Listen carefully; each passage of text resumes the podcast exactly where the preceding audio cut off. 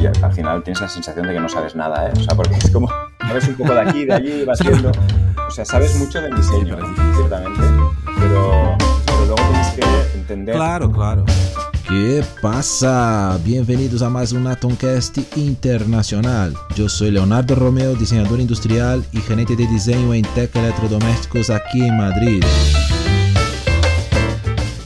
Y hoy hablamos con Ferran París, Customer Experience Strategist en AGP en Barcelona.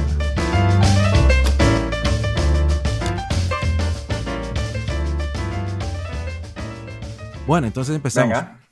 A ver. Uh, bueno, primeramente, muchísimas gracias, Ferra, por su, por su tiempo ahí, disponibilidad. Sabemos que ¿no? nunca es fácil encontrar ¿no? un hueco perfecto para todos, pero gracias por, por, por su tiempo. Y, y, a ver. Muchas gracias a ti por nos puede contar un poco. Muy contento no, no, nada, de poder nada. participar sí, en este sí. podcast. Igualmente, igualmente. Y y a ver si, si puedes nos contar un poco de su, de su jornada, ¿no? Desde cuando quieras ahí, por qué de diseño, la uni o lo que sea, hasta los días actuales y ahí vamos, ¿no? Como siempre, sobre la, sobre la marcha ahí comentando y, y, y siguiendo para otros temas. Vale, pues mira, yo ciertamente desde muy, muy pequeño siempre me interesó el diseño. Eh, eh, sorprendentemente de muy pequeño, porque en realidad no era nada que yo lo compartía con amigos y na nadie me entendía mucho de, de, este tío de qué habla. O sea, no, la gente pues conocía en plan, mi padre es médico, eh, yo quiero ser médico, ¿Sí? yo quiero ser bombero, yo quiero ser, yo qué sé, cualquier cosa, ¿no? Pero las cosas como muy típicas. Y, y yo decía, Normal. yo quiero ser diseñador. Y me, era como, diseñador, ¿y eso qué? ¿Qué? Diseñador de moda, me decían. Y era como... Y yo, bueno, ah, vale, y sí. digo, no, diseñador, eh, yo quiero ser diseñador de coches. Y decía, eh, a mí me, ah, desde muy pequeño bien. me gustaban mucho los coches. Eh, recuerdo, recuerdo que cuando ten, mis padres tenían una casa a las afueras de Barcelona y, y, los fines de semana solíamos ir a esa casa y, y nada, era, no era muy lejos, pero era 20 minutos o media hora desde Barcelona y íbamos por la autopista. Vale. Y típicamente salíamos el viernes por la noche hacia la casa. Ah, y, vale, sí. y, en la autopista yo con mi padre jugaba a... Mi padre me decía, ¿qué coche es aquel? Y se veía nada, era de noche. Y ah, muy lejos y solo se veía como las, las luces de, de rojas del coche. Y entonces sí, yo sí. tenía que... El juego era que él me decía, ¿cuál es aquel? ¿no? Y yo tenía que adivinar qué coche era. Pues... Por la, solo, solo por la, los formatos solo de la por luz. la luz. Y te puedo decir Joder, que, que, acertaba el 100% de los casos. O sea. Eh, Muy bien. Y antes era mucho peor, ¿no? Antes era que mucho las peor. eran mucho más. Eran todos. Era más cuadradas, no tenían, claro, tanta geometría como sí, hoy, Sí, ¿no? sí, exacto. Estoy hablando, pues, de, yo qué sé, eh, yo te, pues, tendría menos de 10 años y, sí, y, estos son los años 80, 90 y, finales de los 80. 90, ¿no? sí, muy bien. Así que básicamente muy bien, muy bien. Eh, solo veía puntos rojos en la autopista, pero era capaz de diferenciar de un punto rojo a otro punto rojo. Y, y de ahí venía un poco todo. Eh, y siempre me interesó, me flipaba. Mi padre me compraba las revistas de coches de la época y me encantaban todos los coches. Eh, flipaba con, con, cuando salía un concept car nuevo. Eh, en aquella época recuerdo, recuerdo a Renault, la marca de coches francesa, era como muy activa, eh, haciendo cosas como más locas y tal, ¿no? Sí. Y, sí, y, me, y me, me, flipaba, o sea, me encantaba. Sí, que en su momento ha salido el, el Twingo, ¿no? ¿Te bueno, acuerdas? El Twingo, el primer Twingo, sí, creo. Y el Renault y, Renault inventaron ah, sí, varios, varios formatos de coche, de hecho, sí. Sí, sí, sí. sí luego también, aparte de gustarme el diseño de, de, automóviles, me gustaban las carreras de automóviles. Entonces ya cuando Renault sacó claro. un Renault Espace con un motor de Fórmula 1, aquello era como una locura, ¿no? Pero bueno, sí, me vino un poco de allí el, el, la afición bueno. por, el, por el diseño, ¿no? Y, y, y, no se quedó allí, sino que luego me interesé por la arquitectura, eh, me interesé por, otras, por otras disciplinas del diseño y yo siempre fui creciendo pensando que quería ser, eh, que yo quería diseñar cosas. Me, me, me encantaban, sí, sí. me encantaban los objetos, y bueno, me encantan, y, y yo quería trabajar eh, pues creando cosas que se pudieran tocar, voy a decir. Claro, ya tenía muy claro que, que iba a ser algo en esta, en esta área. Sí, sí, y bueno, eh, llegó el momento de que acabé pues lo típico, el colegio y el instituto y demás, y tocaba ir a la universidad, ¿no? Entonces era el momento de eh, entrar a estudiar eh, algo relacionado con el diseño, ¿no? Y, y, yo tenía, a mí lo que me tiraba, digamos, era el diseño industrial. Yo quería estudiar diseño industrial. en aquella época, pues el diseño industrial no era una carrera que estuviera reconocida 100% por el Ministerio de, Educación. Ah, vale, no era. No era como ir a estudiar ingeniería industrial eh, o arquitectura o medicina. No, y la gente tampoco conocía muy bien, ¿no? Con el nombre diseño industrial. ¿Qué, bueno, la gente creía que diseñabas fábricas. Entonces era como, vale, pues nada. Exacto. Eh, diseño, de industria. Exacto, sí, sí. Era como, ah, tú diseñas fábricas. Y era como, no, no, no, no exactamente. No exactamente. Pero bueno, el punto está en que, eh, pues yo quería hacer diseño industrial, pero lo que ocurre es que mi padre me dijo, oye, esto, no sé yo, ¿eh? si tienes que hacer algo y no está como reconocido del todo, pues igual no sé si es buena idea y tal. Igual, mira, hay esta carrera que es ingeniería en diseño industrial, ¿vale? Que sí Ah, vale, vale, sí. Pero había la componente esta más de ingeniería, que era como de reciente creación en esa época, pero estaba reconocida, era... Por primera vez se reconoció algún estudio eh, relacionado con el diseño industrial, ¿no? Pero... Con diseño. Entonces, bueno, yo me dejé un poco guiar por mi padre, ¿no? Porque al final, pues con, 18 años, pues eh, algo de razón tendría mi padre, ¿no? Y, de hecho la, la, tenía, ¿no? Y, bueno, yo accedí porque pensé, a ver, eh, me lo estoy mirando y tal, y era diseño, ingeniería, y la ingeniería no es algo que me hubiera llamado eh, excesivamente la atención nunca, pero tampoco, tampoco era una cosa que dijera, ostras, no es para mí, ¿no?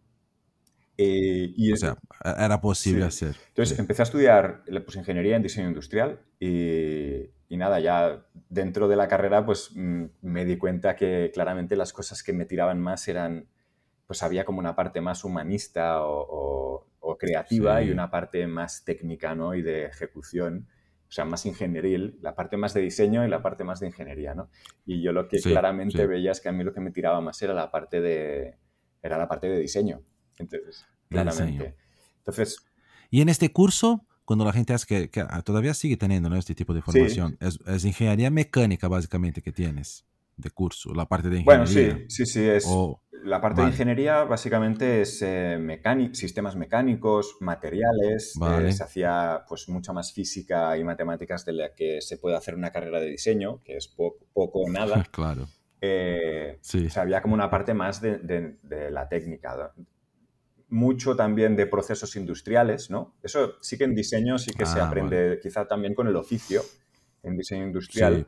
Allí pues había una parte de, entender pues cómo se transformaban los plásticos o los metales, ¿no? Tiene, tiene un punto interesante, claro. La verdad es que era muy interesante, ¿eh? Y luego pues también te enseñaban mucho a cómo, a cómo crear con el, utilizando herramientas de, de CAD, ¿no? Con, el ordenador. Y, sí. Ah, vale, claro básicamente te daban como la parte más creativa del diseño, la más técnica y herramientas para, tener como una visión más holística del proceso de creación de un producto.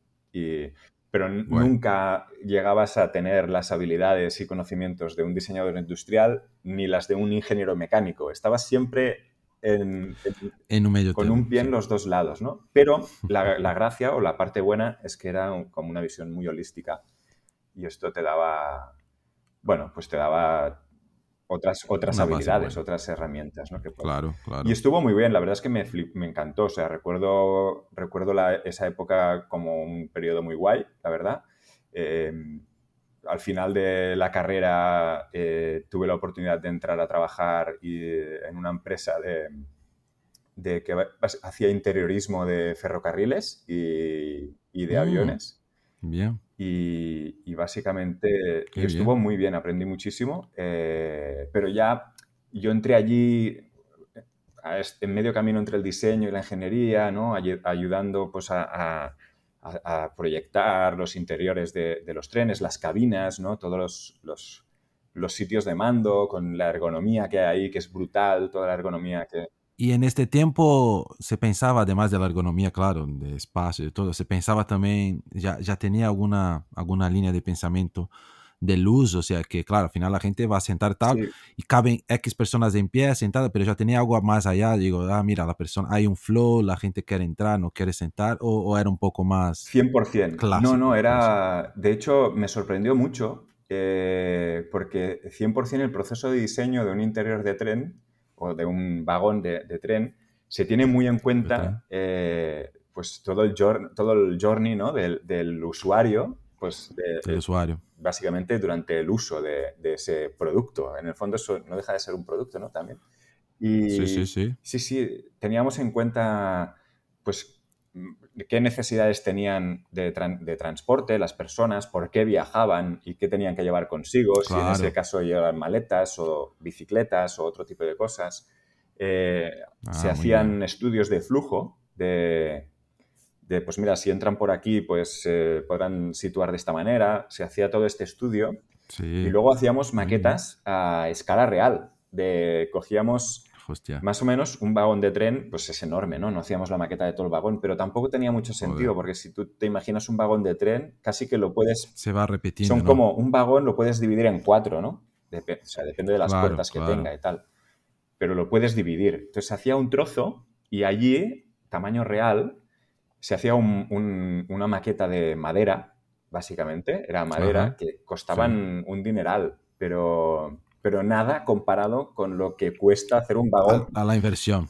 ¿sabes? Claro, hacer un real, sí, sí, sí, sí. Se hacía esto y, y, lo, y, lo, probábamos con personas reales. Eh, lo que habíamos ah, imaginado en los, en los workflows, ¿no? O en los flujos, pues luego ahí lo representábamos. Hacíamos roleplays, ¿no? Pues ahora llega uno con una bici, ¿no? Ah, muy y, bien. y en base a esos roleplays aprendíamos eh, muchísimo. También servían para venderle el proyecto al fabricante del tren, ¿no? Es decir, ah, ostras, maravilloso, ¿sabes? Funciona, ves cómo está. Qué y bueno, dentro de los vagones también hacíamos los lavabos, que, yo cuando cojo, ah, cuando cojo el AVE de Barcelona a Madrid y voy al baño, digo, este baño lo he hecho yo, ¿sabes?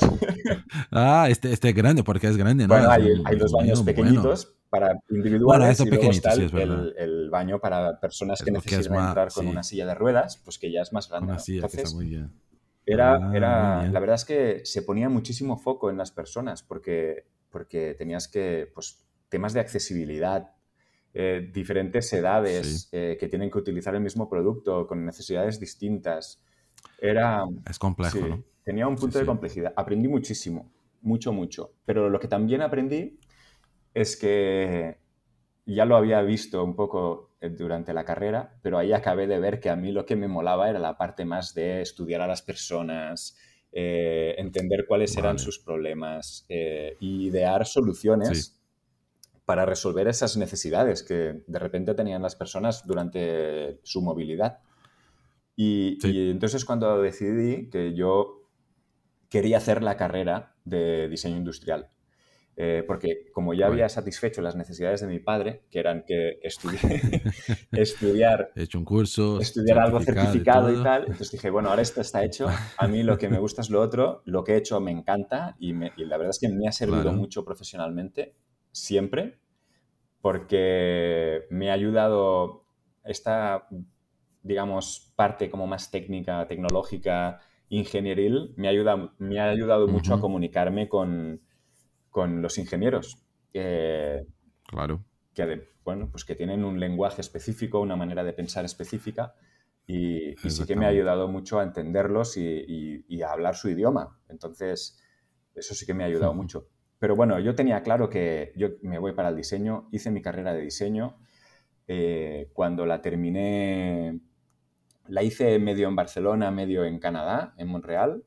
Eh, ah, aprendí muchísimo eh, y cuando terminé, me, cuando terminé me hice hacer unas eh, prácticas a Decathlon Design ah, en Francia. Ah, vale, en Francia. Al centro de diseño de Decathlon, eh, donde está la sede central, en Lille. En Lille, ¿no? Sí. sí. Tienen, tienen varias oficinas repartidas por Francia, depende, sabes que tienen diferentes marcas de producto, ¿no? En función del deporte. Sí, depende de qué marca. Pues algunas están eh, repartidas por Francia, pero típicamente eh, la gran mayoría de ellas están en, están en Lille. Yo estuve, estuve allí y, allí era el segundo centro de diseño más grande de Francia, después de Renault. Y, vale, joder. Y había como un vínculo muy fuerte entre diseño. Decathlon tiene una cosa, que es mm. que es, es como hace productos democráticos, productos deportivos democráticos, que es que casi cualquier persona sí puede acceder a, un, a, cualquier bueno, prenda deportiva. A cualquier deporte, ¿no? a cualquier tipo de cosas que tienes el precio de entrada y no siempre hace algo. te permite poder explorar diferentes deportes, ¿no? Y, y, bueno, eso es una necesidad que evidentemente detecto muy bien a nivel de negocio, pero luego ha creado todo una. Eh, bueno, pues todo un ecosistema de productos relacionados con el deporte brutal, ¿no? Una locura. ¿Ya has trabajado con alguna, alguna área más específica o al final tocabas un poco de pues todo? Mira, curiosamente, yo no, yo cuando estuve en Decathlon no estaba en, eh, no estaba en ninguna marca deportiva. Estaba en la parte, en la parte de ah. definición de cómo son lo, del diseño de la tienda propiamente. De, entender ah, cómo la gente espera encontrar los productos en la tienda, eh, cuáles son sus flujos. Muy bien. Eh, no sé si esto venía de mi mundo de diseñar interiores de tren, que acabé también diseñando como interiores de tiendas de Carlón. Pero, o participando, puede ser, en, pero está bien. participando en el diseño de estas, pero no, pero hice eso. Aprendí muchísimo también, mucho, mucho, mucho. Pero tenía mi espinita clavada, porque he empezado hablando de que yo de pequeño quería ser diseñador de, automóviles. De coches, claro, de automóviles. Entonces, bueno, pues después de este periodo en Decathlon, eh, eh, me, puse a estudiar un máster en diseño de transportes. Eh, ah, y, bueno, fue una etapa en la que fue un añito, que fue muy interesante también. Y cuando acabé este año entré a trabajar en SEAT.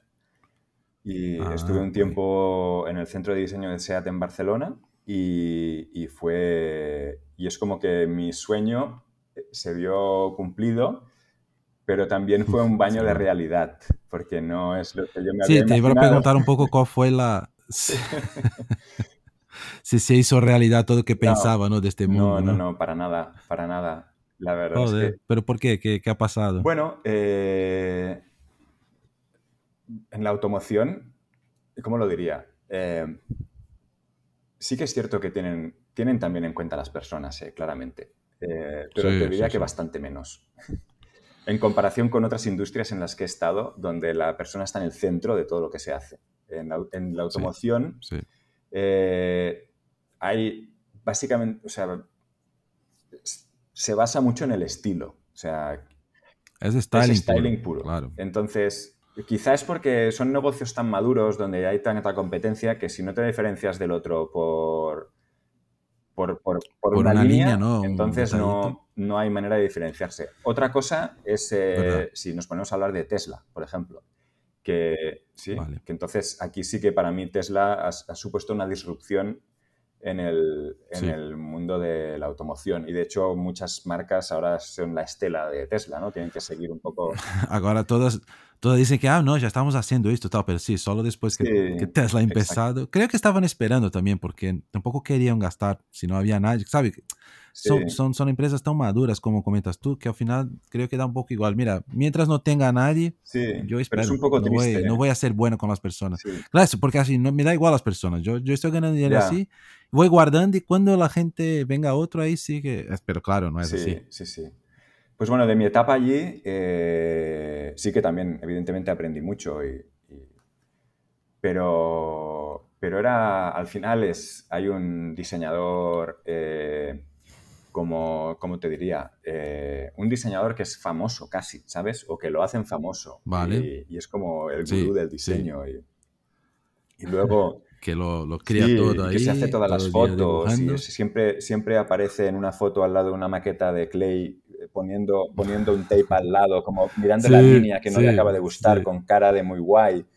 Y, y tú veías que venía alguna eh, revista de diseño de automóviles a hacer algún reportaje y era todo muy falso porque se ponía ahí a hacer eso y él nunca había, nunca, había, tocado... nada de aquel producto. O sea, estaba, el tío estaba básicamente sentado en una oficina eh, relacionándose con otras personas, pero haciendo mucho politiqueo y, simplemente en plan, enseñadme lo que tenéis y sí, no, sí, no. Y era todo como muy, muy frío y muy...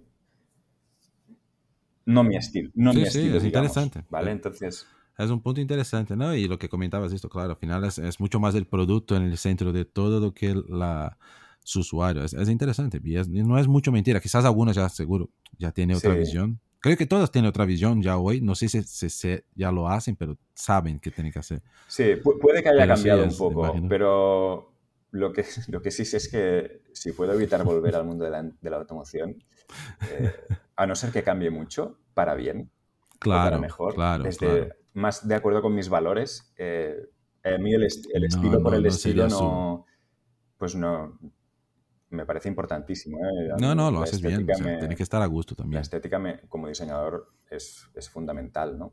Y me encanta. O sea, sí, claro, claro. No, es parte también. Es parte, 100%. pero no era lo que ya, tú ya, ya ya había cambiado un poco también su, su cabeza, ¿no? Con, con su tiempo de trabajo. Tal. Ya tenía otra visión de que era diseñar un coche muy guay, pero tú ya estabas seguramente. Había tenido otras experiencias que me habían abierto un poco mi abanico. Y, y bueno, pude, cumplir con aquel sueño. Luego, pero cuando ya vi que estaba una semana entera eh, ajustando el pomo de un coche, del cambio de marchas, eh, que ese brillo brillara bien y que la curvatura y modelando y, pensaba, eh, es guay, pero no para mí, ¿sabes? O sea, para un tiempo fue, fue, fue interesante ver este mundo desde dentro, pero tan interesante como para saber que me quería ir de ese mundo. O sea, ya está. Sí, sí. Muy bien, ya, había pasado la, etapa. Y nada, eh, luego, después de esta etapa, eh, entré a trabajar en, en, un centro tecnológico que es como, de repente, ¿dónde vas, no?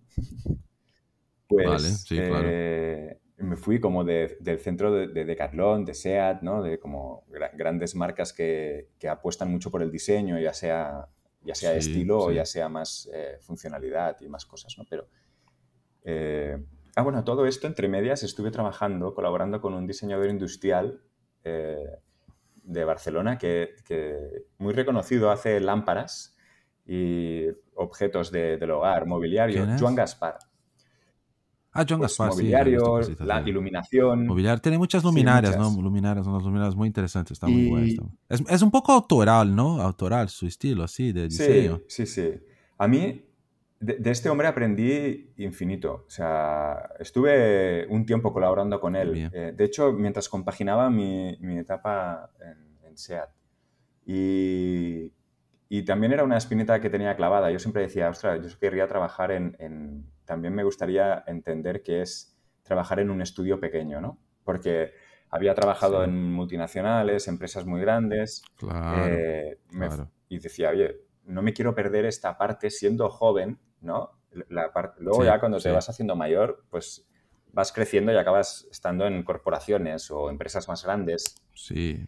Que es un poco el, el, paso natural, ¿no? Y yo había empezado como a trabajar en sitios muy grandes o, medianos y me había perdido siempre el, yo quiero ir a trabajar con el diseñador que tiene a dos ayudantes, ¿sabes? Y que entre los tres lo hacemos todo y como que tiene un componente de... Sí, está bien, ¿no? Para saber un poco la, dinámica, ¿no? Un, una persona que tiene su, su, nombre ahí fuerte también, ¿no? Está interesante su cabeza también entender, ¿no? Y aprenderse. Y para mí es, es como el diseñador más artista, ¿sabes? Un poco. Y, también poder ver, es, ver eso desde... Porque yo no soy un diseñador artista, no lo soy, ¿sabes? Yo tampoco. Entonces soy un poquito más eh, racional y analítico y pragmático. Entonces no... Eh, yo no sé si, si tengo demasiada intuición eh, yo lo que aplico es los, mis conocimientos. Es un estilo, claro, ¿no? Y necesitamos tener todos los, los, perfiles porque al final es lo que ayuda, ¿no? Se puede tener, claro, un más artista, un más técnico, un más pragmático. Al final esto solo aporta, ¿no? Yo creo que... que... Pues, eh, pues con él muy guay. Tú, aprendí esa parte. Y luego, pues me metí en. Ya, eh, ya empecé a tener una edad y ya quería como independizarme y, tener algo que me, me, reportara, digamos, un, un sueldo más estable y tuve la oportunidad de entrar. También, claro. Tuve, de hecho, la oportunidad de entrar en un, par de sitios y me, uno de ellos de, de, de, luminarias, pero más de fabricante, ¿no? Eh, y que había que diseñar. Vale. Pero me decidí por un centro tecnológico porque me, me encantaba la idea, básicamente un centro de investigación, eh, que hacía investigación, pues, bueno, hace de hecho, es un centro muy grande aquí en, en Cataluña, que, hace proyectos eh, gigantes de investigación a nivel europeo. Y, se creó un departamento de, producto, eh, el cual básicamente se creó para dar servicio a... Es decir, los diferentes departamentos que habían dentro de, este centro tecnológico, eh, pues tenían sus proyectos y, acababan necesitando hacer eh, prototipos de demostradores, de, prototipos para poder demostrar su tecnología, ¿no? Su tecnología, su... lo sí, lo que estaban creando. Entonces, claro, ellos eran científicos, pero no tenían ni idea de cómo, de cómo ah, convertir aquello en un, en, un producto. en algo real. Sí, o aplicar. Y entonces, eh, bueno, tuvieron la idea esta de, yo creo que muy acertada, de crear un, pequeño departamento de, de, producto dentro de... que diera servicio interno ¿eh? al centro Vale. Entonces, eh, bueno, pues yo conocía al que fue mi jefe durante siete años, que me contrató y empezamos eh, a trabajar él y yo, creo, solo éramos él y yo. Y luego se empezó a ir sumando gente y acabamos teniendo un, pequeño departamento de, diseño y desarrollo de producto dentro del centro tecnológico, pues igual éramos, no sé, acabamos siendo ocho o nueve personas eh, que ya no solo dábamos servicio al resto de departamentos, sino que también dábamos servicio a empresas externas, ¿no? que necesitaban básicamente los servicios de, diseño y desarrollo. De diseño. Ah, muy bien, muy bien. También fue una época muy chula, ¿no? Porque estás más en contacto con el mundo académico, el mundo de la investigación científica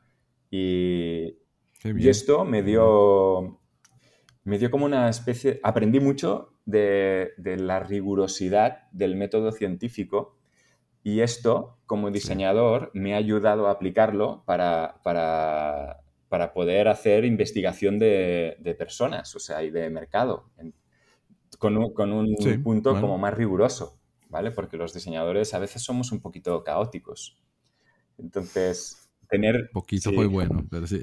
No todos, pero, pero bastante en general. Pero cómo, cómo organizar muy bien, la, sí, no somos los en general. Entonces nada, aprendí, aprendí muy bien esto y, y, al cabo de siete años pues, de estar allí, eh, se puso en contacto conmigo una agencia de diseño en Barcelona. Eh, interés, porque vieron mi perfil y se interesaron por lo que hacía y me, y bueno, pues me interesó mucho su proyecto y entré a colaborar con ellos y a través de ellos es donde, eh, donde conocí a HP. Y es, cuando a través de ellos entré a colaborar en proyectos dentro de HP y ya al cabo de un tiempo de hacer esto, pues acabé trabajando en HP, que es donde estoy ahora. Y esto es mi, ah, esto es mi historia. sí, sí, ha empezado como como un, un, contractor ahí, ¿no? Como, sí. bueno, como mucha gente, ¿no? Sí, sí. Y después ahí sale alguna oportunidad en la GP, que es lo que comentamos siempre, ¿no? Siempre sale alguna oportunidad y ya has cogido, has conseguido después pasar a, Además, a ser un empleado de GP. Era... cuando estaba en el centro tecnológico, precisamente algunos de los proyectos que hacíamos era de impresión 3D, que, por ejemplo, en el ah, año 2010 y tal, pues todavía no estaba como tan de moda, pero Nada, no se, se conocía muy poco. Era, y nosotros ya estábamos ahí haciendo cosas de impresión 3D en el centro tecnológico. Y ah. cuando, creo que fue en el 2015 o así, eh, eh, NACAR, la agencia, me, me, llamó. Me interesó mucho el proyecto porque era para, para, trabajar en el desarrollo de la tecnología 3D de HP. Y, la parte del diseño y tal. Entonces era como, ostras, a mí este mundillo de la impresión 3D que ya conozco y he estado, viendo como la parte tecnológica y, haciendo proyectos con 3D y tal, poder entrar a una, empresa, digamos, aunque se fuera a través de una agencia, pero una empresa gigante como es HP, que está abriendo un negocio nuevo de impresión 3D con una tecnología nueva, disruptiva y tal me pareció súper interesante. Así que me engancharon y ahí me quedé. seguro. No, es un super proyecto, ¿no? Un proyecto muy grande realmente. Y al final un producto muy bueno también. Al final han logrado algo que es verdad que sigue, sigue siendo un, no, lo que siempre comento con algunos que ya han trabajado también en HP, que no es tan sencillo girar el mercado, absorber o, empezar ya. Todavía veo que, que, se, claro, está mucho más maduro el mercado, pero no veo todavía el uso del 3D como quizás gustaría HP con su máquina y tal. Sí, pero claro. Bueno, yo creo que hay un punto de, de a veces a veces se, hacen cosas antes de tiempo. Sí. Y yo, creo que aquí HP, con muy buen criterio, empezó a hacer eh, esto un poco antes de tiempo. Y yo creo que el, tiempo eh, jugará a favor de HP, porque, porque la tecnología que tiene es súper buena, eh, es, muy rápida. Eh, es muy bueno. Yo sigo utilizando por, por agencias, algunos que trabajan con impresión, sigo haciendo prototipos cuando necesito y, son, son de otra calidad. Es otra cosa. Es lo que se hace en Multijet. Es otra cosa. Hay otras buenas, es verdad, pero lo de HP eh, y cada vez más nuevos materiales, o sea, está fantástico. Sí, sí, la verdad que sí. Así que bueno, igual entraron un poco antes de tiempo, pero está bien, porque eso les, les, les va a dar posición, ¿no? para ese tipo de tecnologías aún mejor, ¿no? Por lo menos ya se queda ahí más, más... Bueno, ya están preparados, ¿no? No tiene que salir por detrás. Y son tecnologías que son exponenciales, porque al final, eh, si estás ahí, la dominas, además has, has, hecho una disrupción y tienes toda una infraestructura detrás. Y están aprendiendo también, ¿no? Yo creo que al final sirve para aprender. Sabemos que es, la primera esta, a pesar de ser seguramente una inversión, ¿no? Absurda de, de, pasta, pero HP sí que lo puedes por, por su tamaño pero seguro que es un primer paso de otros que ya seguramente tiene ahí muy, muy ¿no? planeado, saben, mira, planificado, sabemos que vamos a hacer esto, pero tiene que empezar con algo. Claro, y ya, explotará, ¿no? Y cuando explotes, si estás allí, pues es guay. Si no estás, es cuando dices, ostras, ¿por qué no estaba allí, no? Sí, cuando exacto, lo pensé, ¿no? Y no lo hicimos, pues mira, luego te coge el perro. Y tú, entonces, vale, alegado a GP y ya como lo que llamamos de CE Lead, Customer Experience, Experience sí, Lead. ciertamente. O sea, yo, yo, yo, estuve como toda mi vida eh, en la parte de diseño de producto, la parte de diseño industrial. Y sí es cierto que siempre eh, muy pendiente o, o teniendo muy en cuenta eh, los usuarios, ¿no? Siempre ponía el, usuario en el centro de lo que, de lo que yo hacía, ¿no? Ya, eh, daba igual lo que fuera, o sea, desde, desde elementos dentro de una tienda de Decathlon hasta eh, bombonas de, oxígeno para bombonas de gas, perdón, para globos aerostáticos, eh, siempre pensando en cómo los usuarios volaban, manipulaban, transportaban y tal. Siempre he tenido este, este, este punto, ¿no? Y, pero lo que sí es cierto es que en el momento en que me llamaron, el proyecto era para llevar eh, no tanto la parte operativa del, en el sentido de, de la ejecución del diseño industrial propiamente, eh, sino tener un poco toda una visión más, eh, ser como el, el, abogado del cliente dentro de la empresa, ¿no? y, asegurar que el, proyecto de, que llevaba en ese momento eh, cumpliera con los estándares, digamos, a nivel de diseño a, todos los niveles, porque, bueno, los productos de HP son productos, son muy complejos, ¿no? Eh, y, básicamente eh, todas las disciplinas del diseño casi, excepto el diseño de moda, bueno, igual en, impresiones textiles y tal, pero bueno, eh, también, es un, es, un, usuario, ¿no? Pero, no sé, UI, UX, Interaction Design, Industrial Design, Visual Design. O sea, es como que de repente hay muchísimas disciplinas que tenían que trabajar colaborativamente con un objetivo en común que era ese producto. Entonces, mi, mi rol era un poco pues el, tener una visión más global de todo y, poder asegurar que se, que se estaba haciendo eh, pues lo que se nos había pedido, ¿no? Y que se estaba entregando se estaba entregando, digamos, al equipo de ingenieros, que al final son los que desarrollan, eh, pues eh, las especificaciones eh, correctamente y siempre en base a las necesidades del cliente, ¿no? O sea, un poco eh, la responsabilidad era... Sí, siempre se poniendo la, la ropa, ¿no? La, del cliente, o sea, el papel del cliente, ¿no? Siempre se mira, voy a...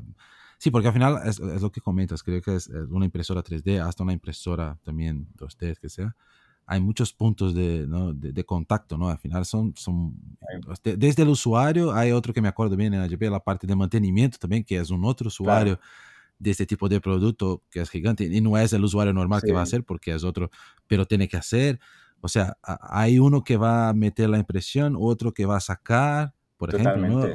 entonces, es, es, es, es un mundo muy, muy, hay muchos puntos ahí, ¿no? y no todos tienen las mismas necesidades, entonces tienes que entender un poco pues, cuáles son pues, los, los, casos de uso y con los distintos tipos de usuario que hay, entender qué necesidades tienen y, y entender pues, dónde, ¿no? en su día a día, pues si tienen que imprimir un vinilo, por decir algo, para colgar en algún lado, pues eh, eso es un proceso que tienen que hacer y lo quieren hacer de forma rápida, con, la, con, la, mejor de las calidades posibles, al mejor de los costes posibles, eh, sin que se les rompa nada, eh, que todo funcione como esperan. Eh, bueno, hay, que, hay muchos deseos allí que de alguna manera hay que satisfacer, ¿no? Entonces, la figura del Customer Experience Lead, pues es un poco esto, entender quiénes son estas personas, y, que los productos que se están diseñando se diseñen de acuerdo a las necesidades de estas personas.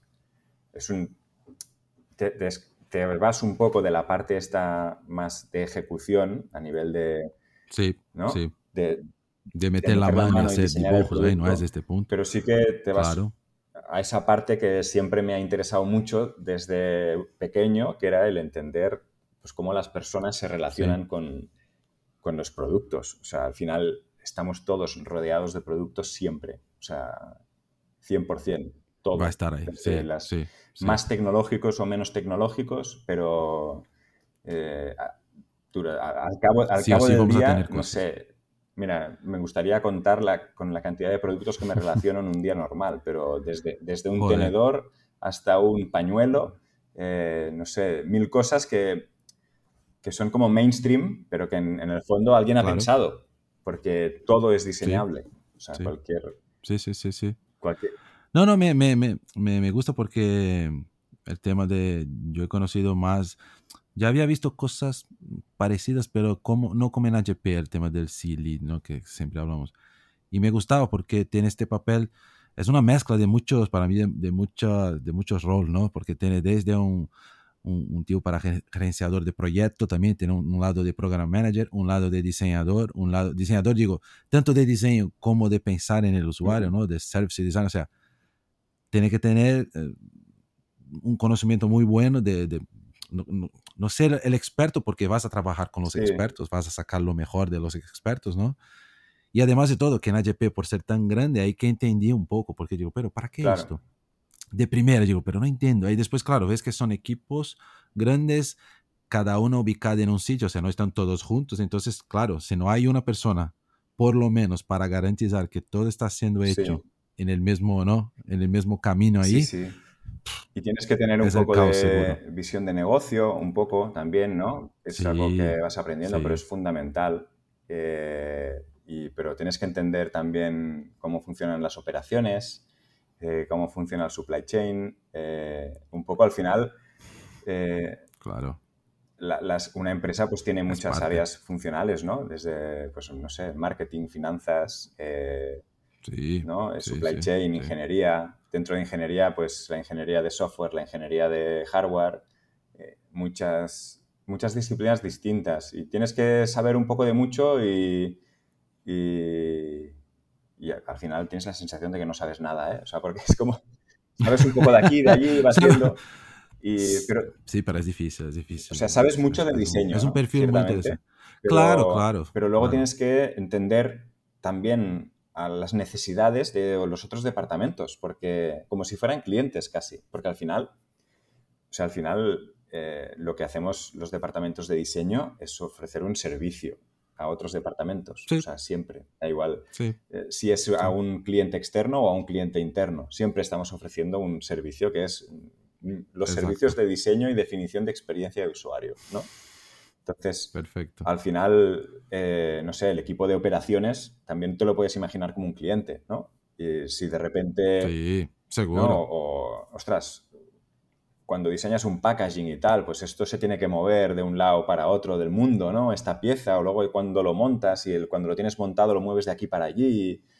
Y, y todo esto hay que pensarlo y, y tiene que responder a, un, a, a, diferentes necesidades, no solo de la persona que va a utilizar la, la impresora, sino de la Claro, persona que claro. la, la va a mover de un sitio para otro, la persona que la va a Sí, reparar. eh, ¿no? exactamente. Eh, Sí, sí. Al final es, es cosa que muchos diseñadores, que es, que es interesante porque mucha gente que escucha puede estar pensando, ah, vale, es un producto, no, pero al final son, son muchas situaciones que al final es lo, lo que me gustaba, ¿no? Los, los, los, los journey maps ahí que se montaban en AGP ahí Sí. grandes, ¿no? Con todos los, toda la, la- sí, sí. desde, desde la compra o desde cómo vas a comprar Desde que tienes la. y hasta... desde que no sabes que ese producto existe hasta que, Sí. te, ¿no? hasta que te das cuenta que existe, valoras comprarlo, lo compras, eh, te lo instalas, lo empiezas ¿Por a qué lo usar. compras? eh, el día a día. Esto me encantaba. Esto estaba... Cuando se sí, rompe. sí. Bueno, no se rompe nunca un producto HP, ¿no? Pero ah, es broma. Pero No, son buenos, son buenos. se son rompe buenos. como todos, ¿no? Pero. No, pero siempre, ¿no? Y luego, pues, ¿qué pasa cuando acabas de utilizar ese producto al final, ¿no? ¿Qué haces? ¿Lo tiras? ¿Dónde lo tiras? ¿O quién te lo recupera, ¿no? Es, Sí, es- sí. ¿Qué, qué vas a es hacer? como la Sí, sí, sí, visión- no, esto está... ¿Y tú crees que el, que el C-Lead puede ser ya una, ya es una evolución de un, de- de- del antiguo diseñador clásico de toda la vida o es una, una otra, Yo creo que es. otra categoría? No, no, categoría no. Yo creo que evolución puede ser, pero yo creo que.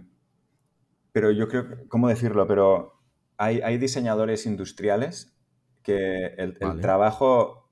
El, eh, ¿cómo, cómo decirlo? Pero el, eh, el arte que le, me- le ponen al hacer algo, tienen tanto Sí, talento sí. haciendo eso que no deberían hacer otra cosa. No sé. ¿sí? Claro. Porque claro. son demasiado buenos. Eh, Sí, no, no hay, no hay por qué sacar este de ahí para hacer exacto. otra cosa O sea, no, que no, no tiene perfil para esto. no veo como. O sea, no, no veo que el siguiente. Después de ser diseñador industrial, el siguiente paso es ser un C lead. No, no, lo, no lo veo así. Veo que son como caminos Vale. distintos. O sea, yo creo que es. De acuerdo con su perfil personal Exacto, un poco. ¿sabes? O también, sea, yo creo que hay diseñadores industriales que no servirían para, para C leads. Para este Sí, papel. y, y sí, también, estoy de y también creo que, que hay diseñadores industriales que es mejor que se pongan a hacer de C-Leads, como es mi caso, porque hay diseñadores con mucho más talento que yo. Entonces, es, No, no, no, tiene ¿no? razón. tiene Yo, a mí igual se me Eh, dan mejor otras cosas, ¿no? O- cada uno va Claro, encontrando un poco su claro. camino, pero yo creo que no es, un, no es como un paso natural. Es, eh, es simplemente que Exacto. tú No es- dices, ostras, pues Ajá. no, yo quería ser, quería ser diseñador de automóviles, pero vi que no era lo mío y, me- y- y pasé a hacer diseño de producto. Y estuve años y me encantó, sí. pero luego, pues cuando llevaba ya unos cuantos años, pensé, ostras, me gustaría ver como algo nuevo, ¿no? No quiero tener la sensación de que he estado toda mi vida haciendo lo mismo, ¿no? Entonces, se te presenta una oportunidad que al final eh, la buscas y no la buscas. Es decir, de re- Sí, ¿no? sí, De sí. re- No, no, de está repente correcto. igual estás en el sitio oportuno, eh, en el momento adecuado y mira, Y y, te, pasa y te pasa esto, aprovechas esta oportunidad y dices, ostras, pues se me plantea esto que es diferente a lo que hago, pero también tengo ganas de probar cosas nuevas, pues venga, está relacionado con el diseño, voy a probar esto, a ver qué tal, y luego lo pruebas y resulta que te encanta, ¿no? Bueno, podría no haberme gustado Sí. y, ¿sabes? Sí, sí, podría haber sido como el, No, no, el final es- del diseño de coches. No, o sea, esto no es lo mío. Yo ahora exacto. mismo tener que lidiar cada día con el product manager, con el, el operations lead y el program manager, yo aquí no, esto no es mi pecera, ¿sabes? Yo quiero volver a lo que hacía Sí. o quiero buscarme otra cosa. Podría haber pasado esto, era un Bueno. riesgo. Afortunadamente no pasó, yo estoy encantado, me encanta, a día de hoy me encanta mi trabajo. Sí, has encontrado su, su, ¿no? Su, su- bueno, su, su Sí, robo ahí, yo qué sé, algo que, que, que ya tenía, ya era un poco su perfil por lo que nos conta, ¿no? Nos había contado, o sea, ya, ya venía un poco en esta dirección y ahora aún más, ¿no? Tienes, al final es una oportunidad muy interesante de estar en contacto con todos, o sea, aprendes mucho con toda la gente que, que, estás ahí siempre en contacto y puedes también dar su toque también. Lo claro, sí, sí. Al final es parte también de Luego, lo, lo, interesante, una de las cosas que son muy interesantes de este rol es que te ayuda a hacer eh, divulgación del diseño a otras disciplinas que no entienden lo que es, no, no saben, ¿no? Sí. Eh, o que creen que simplemente es añadir una capa eh, estética a algo. Sí, una cáscara, ¿no? O, de formalizar algo que ha pensado otro, ¿no? Muchas veces, bueno, en, muchas organizaciones pasa que de repente incluso la, función del diseño está dentro de la función de marketing. Y los y marketing, y marketing le pide, oye, tienes que hacer esto, ¿no? Y, y claro, y eso no es la función del diseño, eso es una mala interpretación de lo que es el diseño. El diseño es mucho más que eso. exacto. Exacto, exacto. Y también vosotros, me acuerdo que, que también la parte de, de investigación y pruebas de, de, usuario también, lo hacían vosotros también, ¿no? Lo, lo, a ver, lo, lo, hacen, pero es parte también de su, de su trabajo, ¿no? Participar y hasta hacer, ¿no? liderar un poco esta, esta parte de, de investigación. Sí. Bueno, tú sabes que que en HP pues la, función del diseño empezó en, los tiempos de Jordi Morillo. Eh, sí, exacto. Que empezó... El dinosaurio. Empezó a mover esto, ¿no? Y, esto fue creciendo y él lo hizo crecer mucho y todo fue creciendo, creciendo, creciendo, ¿no? Entonces yo cuando yo entré en un momento en que ya, ya había muchas cosas consolidadas, ya, yo no tuve que picar piedra como Jordi Morillo, yo me encontré ya con la alfombra puesta y tal, la que había puesto Jordi. Eh, pero sí, es cierto que, que, en aquel, que cuando yo entré, pues habían, la parte de user research sí que estaba, pero bueno, todo estaba un poquito mezclado, ¿no? También. Y el, eh, sí que es cierto que el CILIT, eh, el CILIT es básico que, que, que entienda al cliente, o sea, tiene que empatizar mucho con el cliente, entender qué necesita, eh, desde las cosas como más explícitas a las cosas que ni siquiera el cliente sabe que necesita. O sea, es entender todo esto. Claro. Ni siempre van a hablar abiertamente, o sea, claro, claro lo que y, y esto es una parte fundamental de, lo que hacemos. ¿no? Es cierto que a medida que ha ido creciendo el departamento de diseño dentro de, de HP, pues también hay como hemos podido tener eh, roles específicos, ¿no? De, pues ahora hay un grupo de User Research que es súper potente, ¿no? Y, que, que, están como muy profesionalizados. De hecho, son vienen del mundo de la antropología y entonces aplican la antropología al negocio, ¿no? Y, Qué guay. y claro, el diseñador llega hasta donde llega, pero de repente te viene alguien que es especialista en hacer eso pues es súper enriquecedor, ¿no? Que lo haga, claro. Pero sí, sí, hay, Que, hay que entender claramente las técnicas de investigación cualitativa y cuantitativa y para básicamente entender lo que tiene sentido hacer. Claro, ¿no? Y, yo, yo, yo, hice un, yo te direccioné un poco a eso a propósito, porque justo quería llegar en lo que has hablado ahora, o sea, del tema, porque claro, tú tienes su, lo que comentamos un poco antes, ¿no? De, de empezar, que tú tienes un, una, una, un, es un blog y que tienes una, una web, ¿no? Sí, sí, sí. Bueno, tengo un blog que está un poquito... Cowthoughts. Eh, Cowthoughts.com. Eh, está un poquito... Sí, no, no, no. Lo tengo un poquito olvidado, eh, pero bueno, allí hablo un poco de, de, lo que sé. Y lo que sé es relacionado con el diseño, con la investigación, con, con cómo relacionarse con, diferentes personas dentro de la organización, ¿no? Como diseñador, ¿eh? Siempre desde un punto de vista del diseñador y, y hablo un poco de todo esto. Y... No, y justo me gustó un artículo, ¿no? De estos que estamos hablando ahora, que, que tú comentabas el tema de, bueno, una, una, una antigua discusión que y sigue creo que hasta hoy del tema de las investigaciones primero, que es un tema, ¿no? Que se habla mucho y tal. Siempre se comenta, ¿no? Que Apple nunca, nunca, lo, nunca había hecho investigaciones, se hacía todas las decisiones internas y les daba igual porque sabían que era esto y tal. Y hay el otro tema que cuando se hace la investigación, si debemos hacer las dos, que yo he trabajado en empresas que solo hacían cualitativa y perfecto, para ellos estaba bien y, se tomaban las decisiones por esto, y otras que se hacían las dos, o sea, una quali para preparar ¿no? todas las, las, tablas de preguntas. Y después una cuenta, o sea, se gasta una pasta tremenda. Y me, me, impresionaba porque a nivel de diseño queríamos trabajar, claro, tenemos departamento interno, esto cuando estaba yo en BSA y tal, no tenemos un departamento grande, queríamos contratar estudios para que nos ayudaran en la parte de conceptos, de proyectos y tal. Y nunca se tenía pasta, ¿no? Es que es caro, que no sé qué pero el momento de hacer la investigación se gastaba el doble, triple de, que sería un valor para un estudio. Y normal. Sí, sí, tenemos pasta y no pasa nada. Para, para investigación gastamos mucho. Y yo ya, ya siempre me quedaba, yo no me, no me lo creo, tío. Estamos gastando más de investigación cuando no conseguimos desarrollar o tener pasta para lo principal, que al final es, Bueno, yo creo que hay que, hay que tener pasta para todo. O sea, ni tanta para, ni, tanta para ni tirar el dinero en hacer investigaciones cuantitativas que no tiene sentido hacer, ni no poner el dinero eh, en diseñar productos. Estamos hablando de diseñar productos, o sea, eh, diseñar productos estás definiendo cómo la persona a la que le vas a vender ese producto se va a relacionar con ese producto que tú has hecho, que lleva tu marca. Sí. O sea, sí.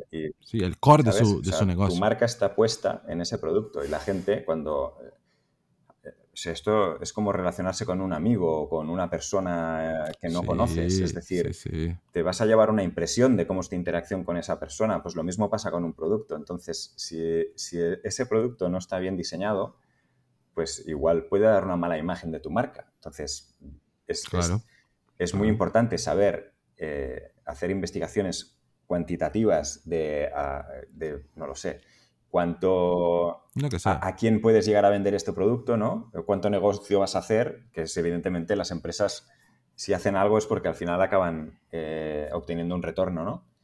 Eh, sí. Y tienen que entender muy bien que eso que hacen lo van a poder eh, poner en el mercado y ganar dinero con ello, claramente. Claro, pero al final es, eso es muy importante, evidentemente, pero también es muy importante que gastes recursos, o que más que gastes, inviertas recursos eh, en, las personas que te van a definir cómo tu marca se va a relacionar con eh, tus clientes, ¿no? O sea, es fundamental. Y, y, sí. ¿Y por qué piensas tú que, comenta, que comentamos, pero no entendemos, por qué piensas que, o, yo estoy de acuerdo, ya de, de primera, que la cuantitativa no merece la pena. Al final, no, sí. hay alguna. En tu, con tu, en tu experiencia, claro, no hay, no hay cierto ni. sí que creo, sí que merece la pena, pero no siempre. Es decir, hay puntos en los que, es muy necesario, ¿no? Tener una muestra muy grande eh, para poder minimizar el riesgo, pero, pero no siempre. No siempre cuesta mucho esfuerzo recursos de personas y eso es, al final es dinero. O, si no, contratar a una agencia que lo haga, ¿no? Y eso cuesta mucho dinero. Sí, sí, sí.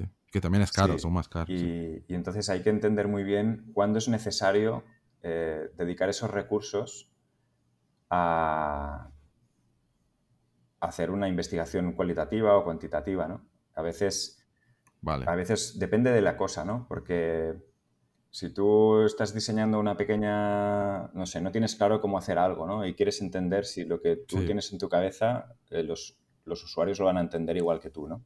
Está en el camino correcto, sí, del pues usuario. Igual haces un pequeño estudio cualitativo con, con, ocho usuarios y ves que los cinco primeros eh, apuntan a, una, a la misma dirección y con eso ya puedes estar seguro de que el resto va a estar en esa dirección. va a seguir básicamente la misma cuando dirección. Te viene alguien externo que te dice, no, no, tenemos que asegurarnos de que esto es así y tenemos que hacer un semi-cuantitativo con 100 personas, ¿no? Y tú dices, pero es que te va a salir lo mismo, ¿sabes? Y, y, hacer esto con 5 o hacerlo con 100, bueno, 5 igual sería lo mínimo, mínimo, mínimo, ¿no? Eh, ideal claro, claro, hacerlo con 8, Sí, que es posible. 8, 12 personas máximo. 8 que sería un grupo. Sí, que sería un grupo. Y si tienes una cierta consistencia en las respuestas, es que ya sabes que va a ir por aquí. Entonces. Está claro. Pero claro, es depende de la cosa, ¿no? Yo siempre pongo el mismo ejemplo, que es que yo cuando hay estos desfibriladores en la calle, Sí, eh, bueno, por Barcelona hay, ¿no? En, de emergencia, sí, sí, he visto en diferentes sitios, ¿no? Que esto al final es un producto que está allí por si hay alguien que tiene alguna insuficiencia cardíaca, pues que cualquier ciudadano, eh, sea el que sea, pueda coger aquello, ponérselo a esta persona, apretar un botón y ayudar que, o sea, reanimarlo hasta que vengan los salvar la persona. médicos, ¿no? Pues claro, tú ahora imagínate, o sea, me hubiera encantado diseñar este producto porque me parece fascinante el, hecho de crear un, dispositivo que deba poder usar el 99% de la población, no importa la edad, eh, no importa de dónde viene, dónde va, ¿sabes? Sino que es algo que tiene que ser tan sumamente simple eh, que, no puedes cometer errores, que es que es, tienes que seguir un proceso.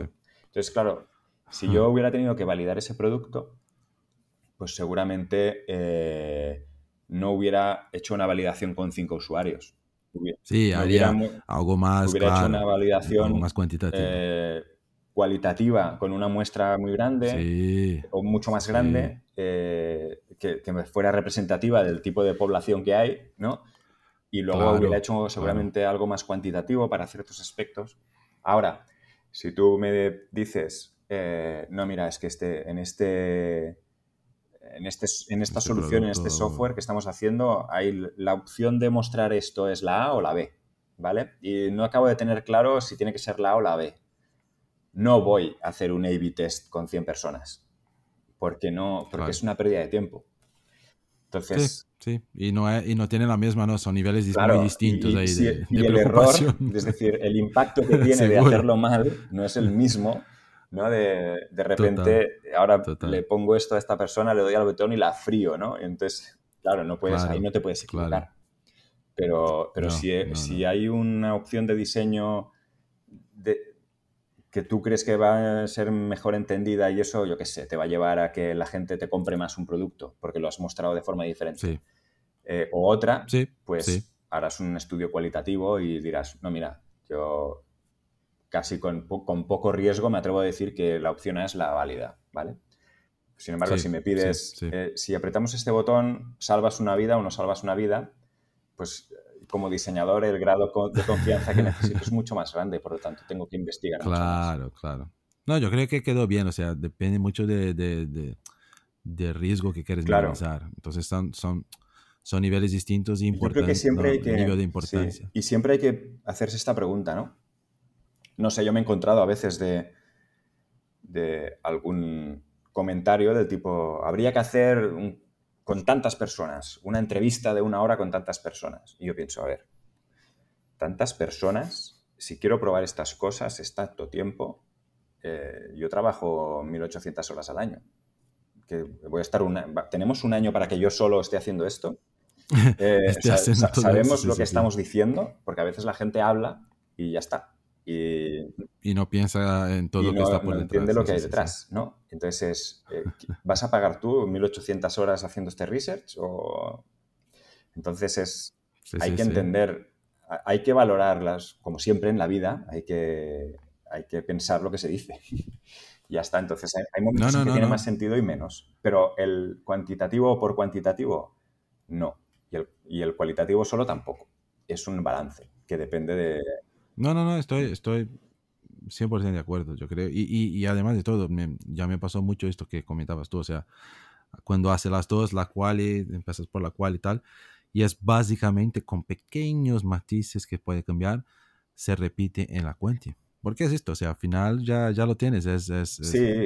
es, verdad que muchas veces no, los, los, institutos te van a decir, mira, es que es un universo muy pequeño, no sé, porque claro, están vendiendo. Entonces, pero de todo que las que ya he pasado así, básicamente lo que hace en pequeños grupos, con alguna poca diferencia, te lo digo, muy poca, nada, nada muy representativo, sigue en la, en la cuenta, que has gastado. Sí, sí, sí, por eso te digo que al final siempre suele ser consistente. Entonces, es cierto que no es metodológicamente no es del todo correcto. Y, no, y, eh, y, es cierto, pero, pero, también es cierto que el riesgo es muy bajo. Entonces, eh, Efectivamente. no, no, sé, si estuviera haciendo un estudio sociológico, pues seguramente no querría tener una seguridad mucho mayor de lo que estoy haciendo. Pero para la mayoría de los casos eh, es mejor poco y bien que mucho y, tirar el dinero, ¿no? No, no, no, muy bien, muy bien. Y seguro que ahí en su, en su web eh, la gente puede encontrar otros Sí. Otros pensamientos, discusiones. Sí, hay como reflexiones. Entender un poco de, su, de su cabeza. encontrando, sí. Un poco. Y, lo hice, el, blog este lo hice con el ánimo de, de, compartir, eh, sin esperar nada a cambio. O sea, es que es como que de repente un día pensé, oye, pues estas cosas, ¿no? Yo me ponía en mi piel, por ejemplo, cuando era, cuando empezaba, que me faltaba como, me faltaba como información más eh, desde dentro, ¿sabes? No tanto la que podías encontrar en libros o académica y tal, ¿no? Que siempre es como todo muy formal. Y yo pensaba... Sí, sí, sí. Y digo, pues oye, estos años de experiencia que he ido acumulando, pues ¿por qué, ¿por qué no compartirlos? Y, y la verdad es que es, un, es una pasada hacer esto, porque lo tengo un poco abandonado por falta de tiempo, pero siempre me, viene el run, y es en plan, tendría, tienes que hacer un post, ¿no? Tienes, que, hablar un día y hacer un Tendrías que habla de esto, no sé qué, no sé cuántos, pero eh, me, gusta la idea de... Eh, o sea, luego lo que he descubierto con el tiempo es que lo que, lo que pensaba que bueno, lo, hago de forma altruista y para que, para que otros puedan aprender algo, pero resulta que luego me he dado cuenta que haciéndolo aprendo mogollón, ¿sabes? Sí, porque tienes que muchas veces quererse profundizar en algún tema para ver, a ver si estoy pensando. O porque piensas. Y, lo que dices es verdad. ¿Sabes? Sí. Y ya está. Paras y piensas, ¿no? Es un poco un periodo de reflexión interna, ¿no? De lo que. De hecho, yo, yo envidio un poco tu podcast porque, porque en realidad es. Yo, yo aprendo mucho. Y para mí es una, es un, es un, son cursos que hago porque, a ver, además de poder discutir, conocer más no, más detalles de las personas que ya conozco, algunos más, otras menos, algunas ya he hablado que nunca había hablado con la persona, pero aprendo un montón, al final es, es una forma de, se mantener ahí. Es guay, compartir es guay porque, porque se aprende mucho compartiendo, o sea... Mucho. Y nuestra área es, muy, es todo muy todo se transforma muy rápido, entonces es difícil tener mucha literatura, o sea, encontrar libros a todo momento de la última ¿no? De, la última, del último proceso que se está aplicando en esta área y tal, porque va saliendo, es verdad que hoy es más rápido también, pero no encuentras todo ah, en la estantería ahí de una librería. Entonces, claro, tienes que, que, eh, en Internet hay mucha información, los podcasts, hay muchos podcasts buenos de, eh, en el área de diseño y otras áreas muy buenas también. Y, y, para mí, hacer es, lo, es una parte más, aún más interesante porque estás ahí hablando, pudiendo aprender, pudiendo entrar en contacto. Y no solo con diseñadores. Yo hablé con ingenieros, eh, personas solo de investigación, personas de otras áreas, nada que ver, pero también siempre tiene alguna relación. Entonces, para mí mm, es, es, interesante, sí. es interesante. Sí, sí, 100%. Es... ¿Ves? Tú puedes ya empezar a pensar ya en, el tuyo, ya de reflexiones de, de Ferran. Reflexiones de París. mira, está guay. puede ser, puede ser, pero no, eh, lo estás haciendo genial, eh, Leo. Entonces no. Yo con hacer mis posts. No, pero. Va entrando gente. Espacio hay para todos. Entonces veo que gente entra, ¿no? Porque con, es, un Word, es un WordPress y, y, te da las estadísticas, lógicamente, ¿no? Entonces ves que te entra gente de. Yo básicamente escribo en inglés. Eh, no, que está bien porque ya, ya llegas a mucho más. Sí, y, veo que entra gente. Y, al principio pensaba, te vas a poner a hacer esto, vas a montar algo y, pero ¿quién, te va, ¿quién va a entrar aquí a minar nada, sabes? Si tienes un Mindundi. pero no, de repente entra alguien y luego entra otro alguien y va entrando gente y, ves que la curva va creciendo y cada vez entra más gente, ¿sabes? Y, y dices, bueno, pues señal de que le sirve a alguien. Y es muy satisfactorio, ¿sabes? Ver cómo, eh, ver como que, bueno, eso, que empezó sin ningún, no, que empieza, ¿no? objetivo concreto más allá de compartir, pero de repente ves que... Sí, sí. Bueno, De, repente... Sí, no, no estás haciendo por, por dinero, por nada, como yo con el podcast, no hago por... Si fuera por pasta estaba, estaba muerto porque no es del tema. Sí. Pero sí, no, y te lo digo que continúe, porque yo siempre lo miro, siempre tú, tú me, me acuerdo que me echas que por LinkedIn, que yo miraba, yo, bueno, a ver qué, qué, has escrito y tal, y, y, me gusta, yo creo que, te lo digo para continuar, se puedes encontrar un huequito ahí para meter algo, y haga, y haga en plan pequeño, haga por partes, si no tienes tiempo, haga, mira, eh, este tipo de, tema, parte uno, y vas haciendo por es Verdad, es Verdad. La gente genera, genera mm. expectativas. Ah, ¿Qué va a haber después? Mira, eso es un muy buen punto. Yo, yo peco mucho de, que, de ser como muy perfeccionista. Yo creo que es un defecto y cualidad que tenemos los diseñadores. Claro, eh, claro, entonces, claro. Eh, en el, en el, gris está el balance y a veces somos un poco extremistas, ¿no? Los diseñadores. Entonces es como, si no lo tengo como quiero y tal, no lo publico, ¿sabes? No quiero hacer. Y a veces he tenido un mes, un post medio hecho, pero me lo he querido repasar y remirar y no sé qué y no sé cuántos. Y, dices, ostras, es que igual es mejor, ¿no? Eh, ser un poco más exacto. ágil, Nadie está, sí, nadie está esperando, ¿sabe? un un texto de un súper profesional, de un escritor, de un Cervantes, ¿no, tío? La gente, un Shakespeare, la gente quiere información y... sí, sí, es verdad. y es, es, un poco esto, es un poco... Claro, yo intentamos con el podcast siempre mejorar tal, pero al final no control y, y, aquí de esta forma no controlamos todo, yo controlo la calidad de mi lado, pero los invitados, cada uno tiene su cámara, su micrófono, algunos es horrible el sonido, intentamos arreglar en la edición, pero y muchos amigos dicen, joder, pero ni he escuchado, porque yo dije, joder, este estaba con un eco, tenía un ruido y la gente, yo ni estoy escuchando, estoy escuchando lo que están hablando, eso que me importa. Si, se puede escuchar mínimamente, ya, ya está. Sí. Es, verdad. Un buen, buen consejo. muy bien, muy bien, genial, tío. Ya una horita, ¿ves? ¿Una horita ya ha pasado? Ostras. ¿En serio? Una horita. Una horita. Desde que empezamos, una hora y cinco ya, pero que empezamos mismo a hablar, oh, una hora. ¿ves? Es que pasa muy, rápido. muy qué fuerte. No pensaba, pensaba que había pasado 20 minutos, imagínate. sí, sí, no, es que va yendo, vas, vas ahí. Es muy bien, muy bien. Bueno, genial. Y, pero antes, claro, que te quería preguntar lo, lo que siempre pregunto a los, a los invitados. Ah, la primera es si tú tienes alguna, alguna persona profesional, personal, lo que sea, que, que, que es una, una, referencia para ti, que fue, que sigue siendo, lo que sea, lo que sea, ¿no? Entonces no sé si tiene ahí alguien... Personal te diría mi madre, pero como, como todos, seguro. Tampoco es nada nuevo, ¿no? bueno, algunos padres, depende. o mujer, o la mujer también. No, a ver, siempre no. Pero sí, sí, totalmente. Muchas personas te puedes inspirar, claro que sí. Pero profesionalmente, eh, a mí alguien que me abrió los ojos, eh, que no conozco, es, es Donald, Donald Norman, el, el ah. escritor, ¿no? Que, es, bueno, es, creo que él es psicólogo de formación, pero que siempre ha aplicado la psicología al mundo del diseño, ¿no? Y, es, bueno, The Design of Everyday Things, y, habla de todo esto, ¿no? De cómo poner el usuario en el centro y tal. Y yo recuerdo, recuerdo haber leído este libro, perdón, cuando estaba estudiando mi primera carrera. Eh, bueno, cuando estaba estudiando la carrera. de la uni. Fue tiene muchos años, tiene 20 años o más, no sé.